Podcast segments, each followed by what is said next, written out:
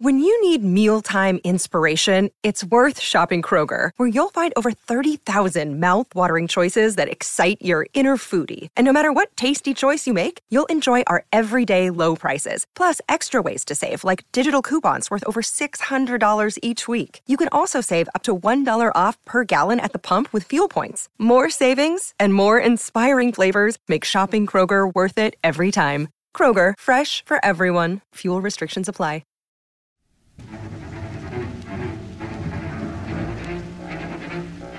El encuentro de Sebastián Perego con algo que algunos dicen pudo ser el diablo, supuestamente ocurrió en 1964 y se supo gracias a soldados desertores del ejército fidelista que lo relataron.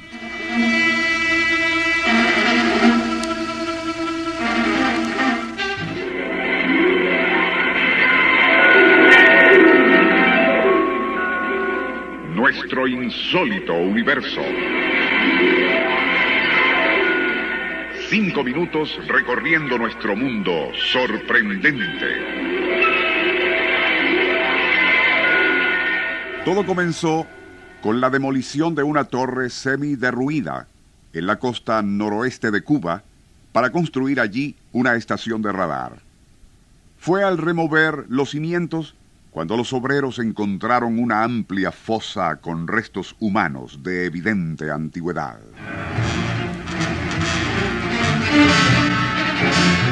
Lo curioso era que las osamentas estaban rotas de manera tal que era como si lo hubiese hecho algún animal tan fuerte como feroz.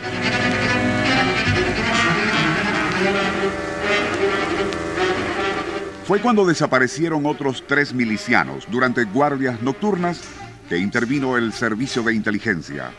Se asignaron varios especialistas para estudiar el terreno, ubicando en puntos estratégicos a tiradores expertos con dispositivos infrarrojos para ver en la oscuridad. Por su parte, el sargento Perego se ofreció como voluntario para hacer guardias especiales después de medianoche pues existía la sospecha de que a lo mejor aquellos desaparecidos más bien eran desertores.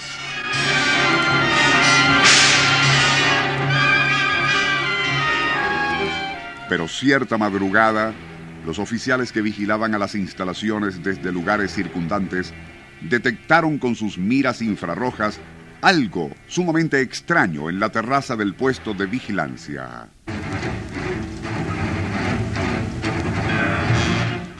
Lo que fuera se había materializado como a 30 metros del sitio donde el sargento Perego, metralleta en mano, fumaba un cigarrillo.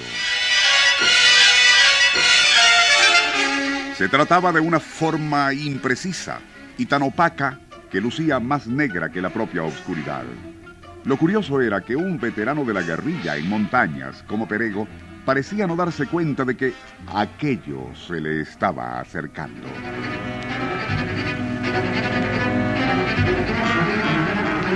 El teniente Noel Baraquizo, quien había estado observando todo con su visor infrarrojo, tras un instante de incertidumbre, optó por disparar a fin de que Perego reaccionara.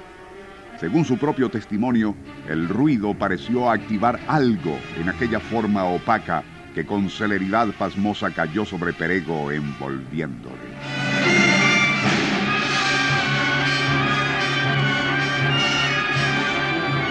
Sonaron las alarmas en toda la base y se encendieron potentes reflectores. Perego permanecía tendido en el piso como un cadáver y su cabello, negro y abundante, estaba blanco.